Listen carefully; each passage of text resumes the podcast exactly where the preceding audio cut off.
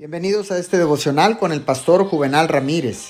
Hoy es día lunes 14 de diciembre. Que tenga usted un bendecido y feliz inicio de semana. La palabra de Dios dice en Primera de Timoteo capítulo 2, versículo 1 y 2.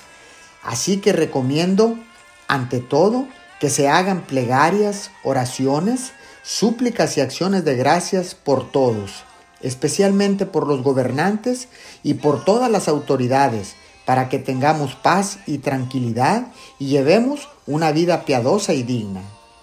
Es especialmente importante orar regularmente por nuestros líderes. La oración tiene un poder inmenso. Forma buenos gobernantes y hace que los buenos gobernantes sean mejores. Debemos orar por las autoridades.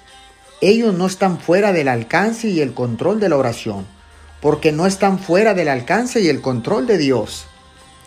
El malvado Nerón estaba en, el trono de Roma cuando Pablo escribió estas palabras a Timoteo, recomendando oración por las autoridades para que pudieran reinar en la tierra la paz y la tranquilidad.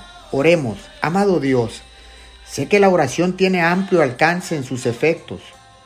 Oramos hoy por todas las personas en posición de liderazgo en todo el mundo, para que te conozcan y te sigan como el único líder y Rey Divino, en el nombre de Jesús.